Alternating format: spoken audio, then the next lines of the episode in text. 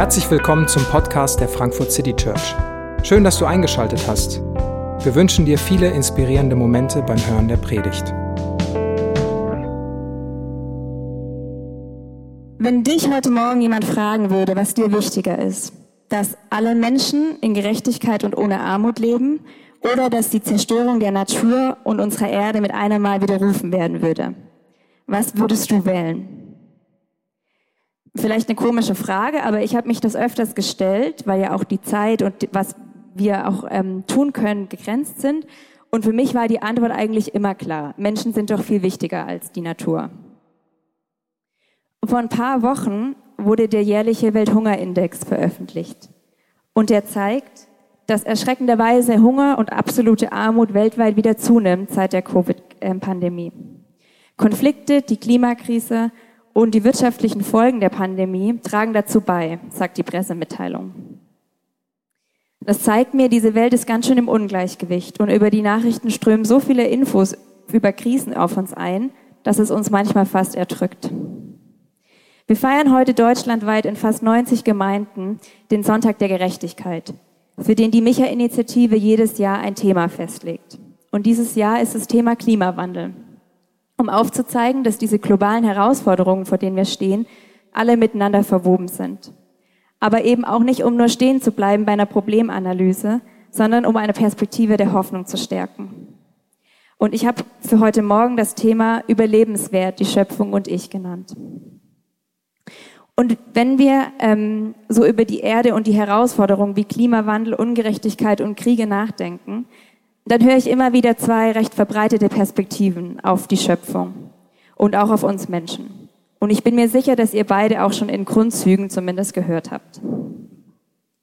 Eine der Perspektiven stellt den Menschen in den Mittelpunkt und sagt, die Erde ist nur als Ressource da. Der Mensch kann über sie frei verfügen und auch über sie sozusagen als Nahrungsquelle ähm, und Wohnraum sie nutzen und für sich verbrauchen, wie er sie möchte. Manche behaupten sogar, dass die Schöpfungsgeschichte aus 1. Mose auch so zu verstehen ist, zu sagen, der Mensch herrscht über die Erde. Man nennt diese Perspektive auf die Welt auch egozentrierte Weltsicht. Der Mensch steht im Mittelpunkt. Sie ist tatsächlich vielleicht tiefer in unserem Denken verwurzelt, als es auf den ersten Blick scheint, weil sie bildet am Ende die Grundlage auch für unser Wirtschaftssystem, das die Erde als Ressource für Entwicklung und Wohlstand versteht. Weil die Erde aber nicht unendlich Ressourcen hat, ähm, gibt es ein Verteilungsproblem, das eben auch unterschiedlich beantwortet wird. Entweder durch technische Entwicklung, also dass wir mehr aus den Ressourcen herausholen, oder durch eine scheinbare Erweiterung der Ressourcen. Die Frage, gibt es vielleicht einen anderen Planeten, auf dem wir auch leben könnten? Oder als drittes durch Konflikte, eben darum, wer darf die vorhandenen Ressourcen besitzen. Das alles sind Bewältigungsstrategien, die aber am Ende darauf beruhen, dass man sagt, die Welt gehört dem Menschen. Es hat sich eine zweite, komplett gegensätzliche Perspektive rausgebildet, die man ökozentrierte Weltsicht nennt. Sie sagt, dass die Welt eigentlich für sich selber existiert. In dieser Perspektive ist der Mensch ein großes Problem, weil er die Erde schlecht behandelt. Das heißt, ihr würde es eigentlich besser gehen, wenn der Mensch gar nicht existiert. Ähm, das heißt, mit jedem neuen Menschen verschlimmert sich auch der Klimawandel. Und ähm, deswegen sollte man eigentlich gar keine Kinder bekommen, weil ähm, das ist eigentlich eine Verstärkung des Klimawandels. Ich habe mich als Mama ein bisschen angegriffen gefühlt, aber ja.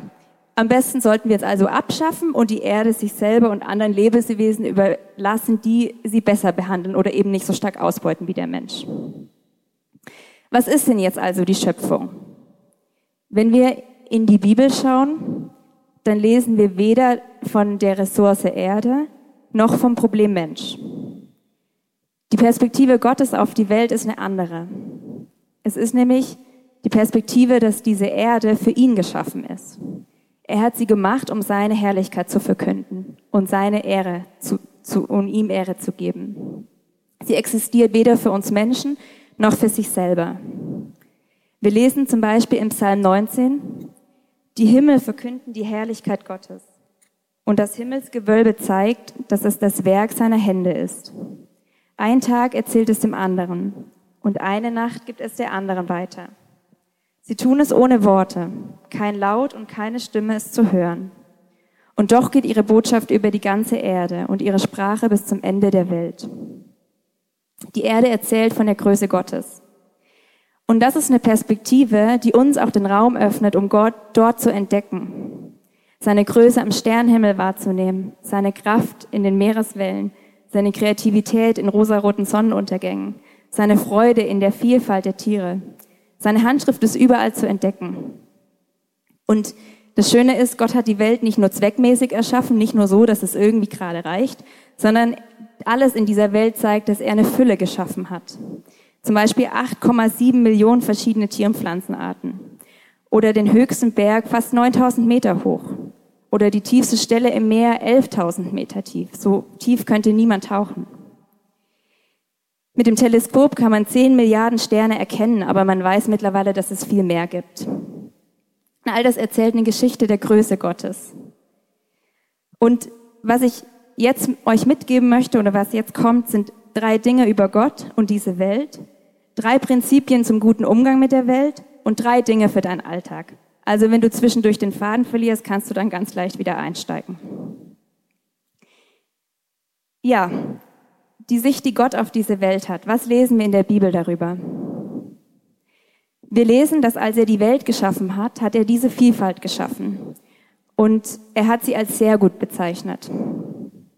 Gott hat eine Welt geschaffen, die eben nicht nur zum Überleben ist, sondern die wirklich lebenswert ist, die einen schönen Lebensraum darstellt für, für alle Geschöpfe und in der es eigentlich genug für alles gibt. Und wir sehen von, der, von Genesis bis zur Offenbarung durch die ganze Bibel hinweg, sehen wir einen Gott, der sich um alles kümmert, was er gemacht hat. Menschen und die Natur. Alles lebt, weil er den Geschöpfen seinen Lebensatem einbläst, so heißt es. Das heißt, sein Geist macht lebendig. Und er versorgt und kümmert sich auch um die Geschöpfe. Ich möchte noch mal einen Psalm zitieren. Alle Lebewesen hoffen auf dich, dass du ihnen ihre Speise gibst zur rechten Zeit. Du gibst sie ihnen und sie sammeln alles ein. Du öffnest freigebig deine Hand und sie werden satt von deinen guten Gaben. Und wir lesen auch in der Bibel, dass Gott mit dieser Welt zum Ziel kommt. Durch Jesus wird alles erlöst, was Gottes Geist hat und was lebt. In Johannes 3, Vers 16, dann steht der Vers, denn Gott hat der Welt seine Liebe dadurch gezeigt, dass er seinen einzigen Sohn für sie hergab, damit jeder, der an ihn glaubt, das ewige Leben hat und nicht verloren geht. Denn Gott hat der Welt seine Liebe gezeigt. Das Wort, das hier für Welt steht im griechischen Kosmos, schließt alles Geschaffene ein, also wirklich die ganze Welt, so wie wir Kosmos auch heute verstehen würden. Gott steht in einer Beziehung mit dieser Welt, er liebt sie. Und die Vision und sein Herzschlag für diese Welt ist ein Zustand der wiederhergestellten Beziehungen, ein Zustand, den die Bibel Shalom nennt. Das heißt, ähm, ja, es ist ein Zustand, der sich auf alle Lebensbereiche erstreckt, auf versöhnte Beziehungen mit Gott, mit sich selber, mit den Mitmenschen und auch mit der Schöpfung. Wenn Versöhnung in all diesen Bereichen stattfindet, auch mit der Erde, dann wird Gottes Reich ein Stück Realität. Das heißt, wir sehen in der Bibel, dass Gott ein Gott ist, der die Welt lebenswert erschaffen hat, der sie erhält und der sie auch erlöst. Und dass er in Beziehung mit dieser Welt steht. Und wir lesen, dass sie für ihn existiert und um seine Herrlichkeit zu zeigen. Und von vorhin haben wir von Anja und Elena schon gehört im, im Text Spannungen, dass die Welt, wie wir sie heute sehen, an vielen Orten auch leidet. Die Welt hat Kratzer erfahren, Wunden und unwiderrufliche Zerstörung. Es ist eine Welt, in der wir oft das Gefühl haben, es reicht eben doch nicht für alle. Eine Welt, in der sich die einen mehr nehmen, als sie eigentlich brauchen, und dann gibt's nicht mehr genug für alle. Eine Welt, die in manchen Teilen auch gar nicht mehr lebenswert ist. Also läuft irgendwas schief. Und ich habe mich gefragt, wenn der Zustand, wie er gerade ist, eigentlich nicht so sein sollte, was wäre dann eigentlich ein guter Umgang? Wie würde eigentlich ein gutes Verwalten dieser Welt aussehen? Und wie kann ein Leben auf dieser Erde, ohne dass wir andere Planeten dazuziehen, wie kann ein Leben auf dieser Erde aus Gottes Perspektive langfristig funktionieren? Und ich würde es vielleicht mal Werte nennen, drei Werte oder drei Dinge, ähm, die ich so ja verstehen würde, die einen guten Umgang mit der Erde beschreiben und auch die Frage, ähm, was wir Menschen damit zu tun haben. Der erste Punkt, den habe ich Regeneration genannt. Für alles, was Gott geschaffen hat, hat er einen Rhythmus vorgesehen aus Wirken und Regeneration. Das heißt, für uns Menschen gibt es den Sabbat, der unseren Arbeitstrott unterbricht. Wir haben in der Reihe Revolution der Ruhe ja auch mehr darüber gehört. Und auch für die Erde hat Gott einen Rhythmus vorgesehen. Den Rhythmus von hell und dunkel, den Rhythmus von Jahreszeiten. Und auch Zeiten der Regeneration für den Boden. Im Alten Testament gibt es neben dem Sabbatgesetz auch das Sabbatjahr und das Gesetz des Gnadenjahrs. Im Sabbatjahr, dem siebten Jahr, werden alle Böden nicht bewirtschaftet, um sich zu regenerieren. Und im Gnadenjahr alle 50 Jahre wird der Kaufvertrag von Land ungültig, um so zu zeigen, dass die Erde eigentlich Gott gehört und nicht dem Käufer. Und Jesus sagt, greift eben dieses Gebot oder dieses Gesetz auf und sagt von sich in Lukas 4, Vers 18 und 19. Der Geist des Herrn ruht auf mir, denn der Herr hat mich gesalbt. Er hat mich gesandt mit dem Auftrag, den Armen gute Botschaft zu bringen, den Gefangenen zu verkünden, dass sie frei sein sollen und den Blinden, dass sie sehen werden, den Unterdrückten die Freiheit zu bringen und ein Gnadenjahr des Herrn auszurufen. Alles Lebendige braucht Regeneration, damit es dauerhaft Frucht bringen kann. Und wenn wir mehr nehmen, als die Erde nachproduzieren kann, wenn wir Monokulturen fördern und immer gleiche Nährstoffe, die immer gleiche Nährstoffe brauchen, All das macht unseren schönen Lebensraum auf Dauer kaputt. Wir haben in der, in, in der als Micha Lokalgruppe gelesen, dass wenn alle so leben und konsumieren würden wie wir in Deutschland, dann würde es drei Erden brauchen, um den Bedarf zu decken. Der zweite Punkt, Verbundenheit. Wir Menschen sind für Beziehung geschaffen. Zu Gott, zueinander und zu unserer Mitwelt. Wir leben von dem, was auf der Erde wächst. Und uns betrifft es, wenn sie verwundet oder zerstört ist, weil wir mit unserem Verhalten auch den Klimawandel verursachen und stärken. In Deutschland kriegen wir diese Folgen weniger, weniger stark mit. Aber in anderen Teilen der Erde müssen Menschen ihre Heimat verlassen, weil ihre Häuser überflutet werden. Oder weil die Trockenheit ein Leben, wo sie gelebt haben, gar nicht mehr möglich macht. Aber auch mit diesen Menschen sind wir verbunden, weil wir alle zur Familie Mensch gehören. Und weil das, was wir hier konsumieren und wie wir hier handeln, auch Auswirkungen hat auf Menschen am anderen Teil der Welt, weil wir durch diese Erde auch miteinander verbunden sind.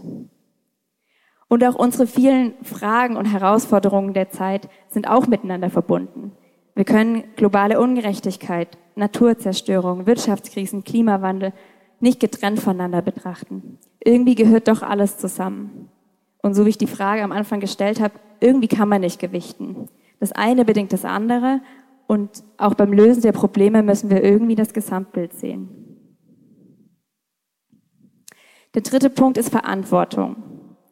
Gott hat uns Menschen von Anfang an dazu beauftragt, verantwortungsvoll mit der Erde umzugehen, sie zu bebauen, zu bewahren und eben als lebenswert zu erhalten.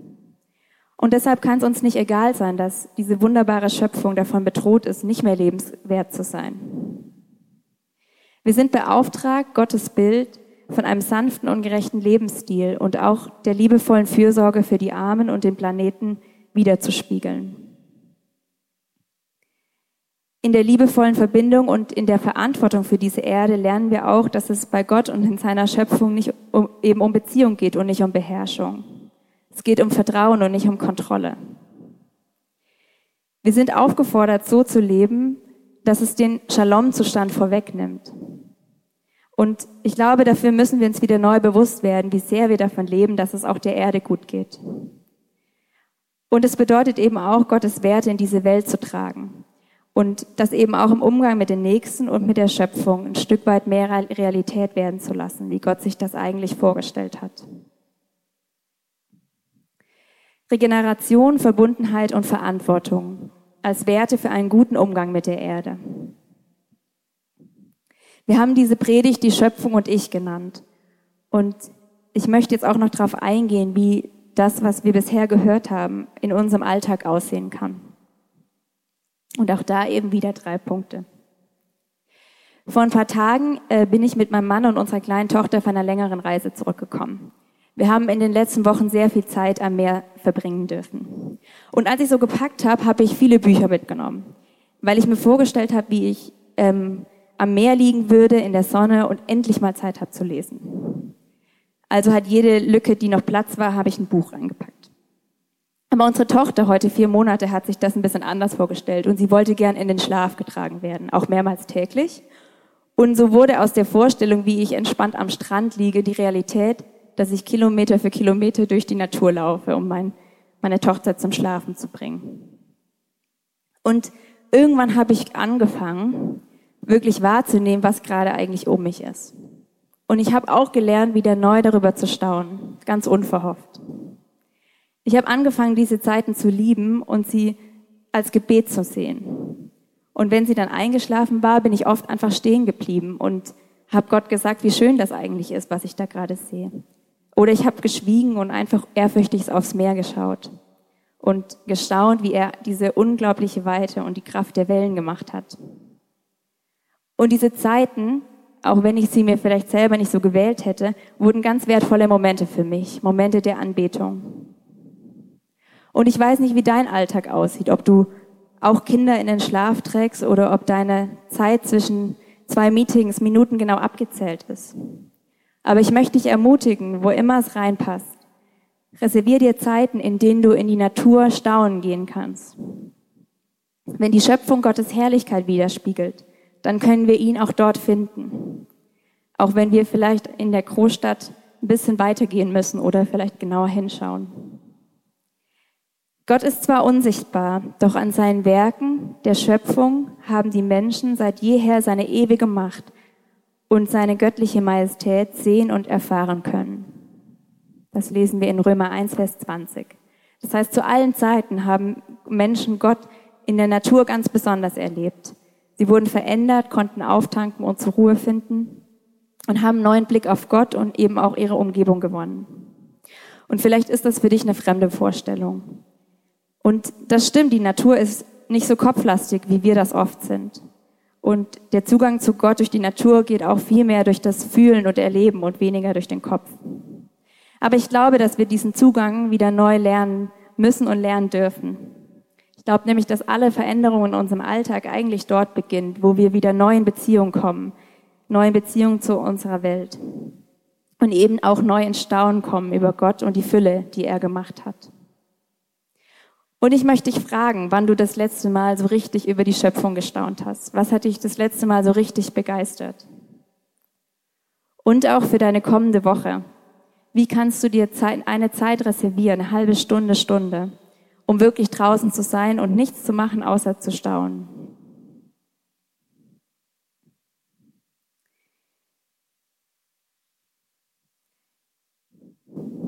Den zweiten Punkt habe ich beten genannt. Wenn wir bewusst wahrnehmen und wirklich staunen gehen oder wahrnehmen gehen, dann sehen wir, die Welt ist wunderschön und zugleich auch verwundert. Gott schenkt bunte Fülle und Segen um uns und in uns. Aber auch überall dort sind Kratzer und Risse versteckt.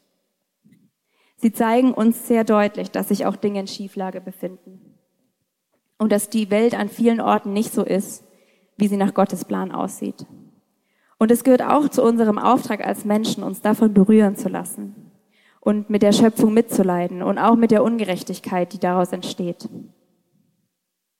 Die Micha-Initiative hat sich, äh, wie wir es vorhin gehört haben, Micha 6, äh, Vers 8 zum Leitvers gewählt. Ich, ich lese ihn uns nochmal vor.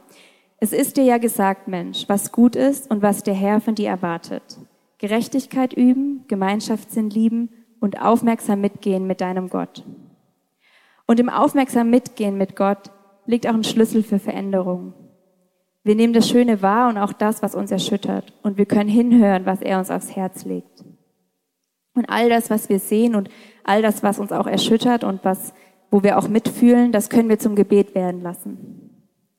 Wir können in der Begegnung mit ihm ruhig werden und auch offen dafür, die Dinge aus seinen Augen zu sehen.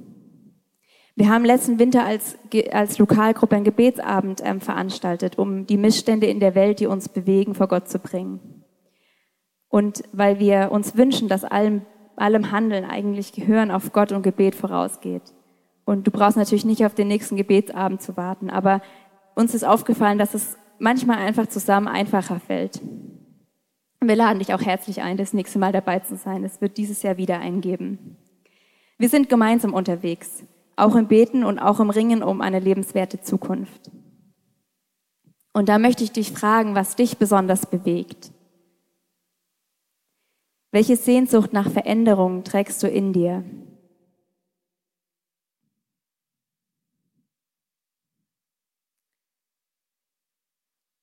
Und der dritte Punkt, ein verändertes Handeln.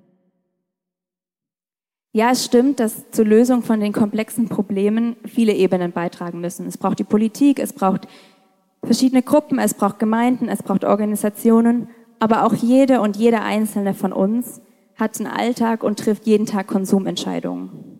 Und ich möchte dich und mich selber und uns alle ermutigen, dass wir den Einsatz für die Schöpfung wieder neu in Verbindung mit unserem Glauben sehen. Es auch als Nächstenliebe erachten, dass wir sorgsam mit der Schöpfung umgehen, weil es Liebe auch zu denen ist, die, die diese Umwelt mit uns teilen. Zum Beispiel unsere Nachbarn, unsere Kolleginnen und die, die in der Stadt für uns den Müll leeren. Aber auch die, die unsere Lebensmittel transportieren. Auch Liebe zu denen, die sich nicht so viele Ressourcen nehmen können, wie wir in Deutschland das tun. Und auch Liebe zu den nachfolgenden Generationen, damit sie eben genauso eine schöne Schöpfung erleben können, wie wir das heute tun. Und ich möchte nicht, dass du jetzt rausgehst und das Gefühl hast, du musst im Alltag jetzt zehn neue To-Dos und Verbote berücksichtigen oder irgendwie als Christin oder Christ auch noch zusätzlich grün werden. Und es geht auch nicht darum, dass wir irgendwie unser schlechtes Gewissen beruhigen müssen mit Aktionismus. Es geht darum, dass wir durch Staunen und Gebet uns unser Herz verändern lassen und aufmerksam mit Gott mitgehen. Es geht darum, dass wir unser Handeln immer mehr an seine Werte anpassen und seine Vision für diese Welt ein Stück weit jetzt schon gestalten. Und wir wissen auch, dass es nicht unser Konsum oder unser Verzicht ist, der am Ende die Welt rettet. Das macht Gott. Er ist es, der die Welt erhält und der sie rettet und irgendwann neu macht. Aber wir dürfen heute unser Handeln einbetten in Gottes Wirken in und mit dieser Welt. Und ja, wie konnte es konkret aussehen? Als Micha-Gruppe, das habt ihr gerade auch schon gehört, haben wir zum Beispiel im Frühjahr am Main Müll gesammelt. Es kommen immer die gleichen Beispiele, weil es uns noch nicht so lange gibt. Äh, genau, wir haben im Main Müll gesammelt ähm, und im Juli eine Aktion zu fairer Mode gemacht. Und das sind nur Anfänge. Wir haben noch viele Ideen, um, die wir umsetzen wollen. Wir haben zum Beispiel als Familie beschlossen letzten Winter, dass wir nur Lebensmittel einkaufen wollen, die saisonal sind. Also in Deutschland und wir haben die Nachbarländer dazu genommen, wachsen und vermeiden wollen, dass eine Banane für unseren Nachmittagssnack um die halbe Welt fliegt. Aber jeder Alltag sieht anders aus und vielleicht kannst du weniger fliegen, vielleicht kannst du weniger Müll produzieren, vielleicht kannst du dich über ein Thema informieren, das dich beschäftigt, vielleicht Wasser sparen, vielleicht bestimmte Dinge kaufen oder andere nicht. Es ist für uns alle ein Unterwegssein und es geht darum, immer wieder kleine Schritte im Alltag zu gehen und dran zu bleiben. Und deshalb möchte ich dir die Frage mitgeben, welche Schritte der Veränderung kannst du in deinem Alltag gehen? Staunen, beten und handeln.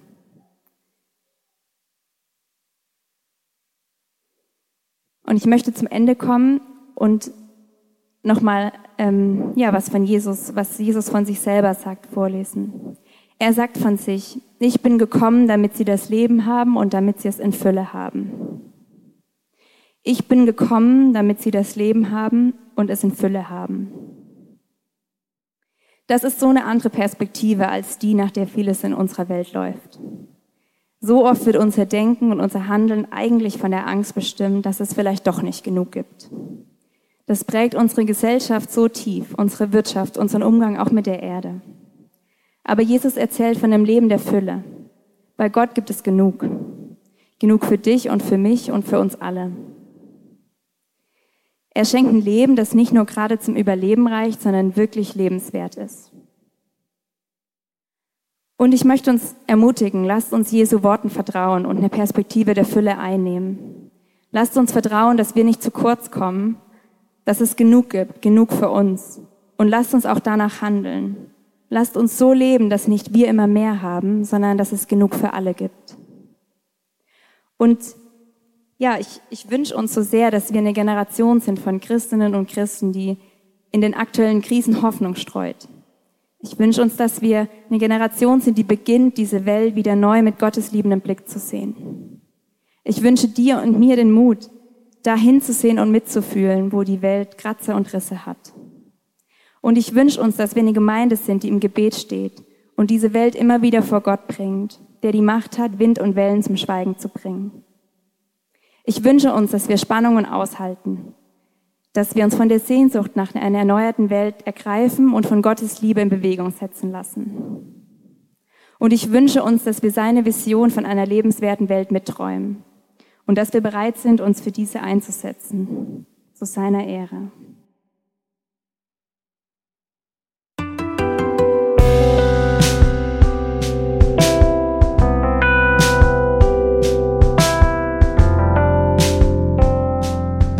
Wir hoffen, die Predigt hat dich inspiriert. Wenn du uns kennenlernen möchtest, dann schau einfach mal auf unsere Homepage www.frankfurtcitychurch.de oder besuch uns in unseren Gottesdiensten. Bis dann!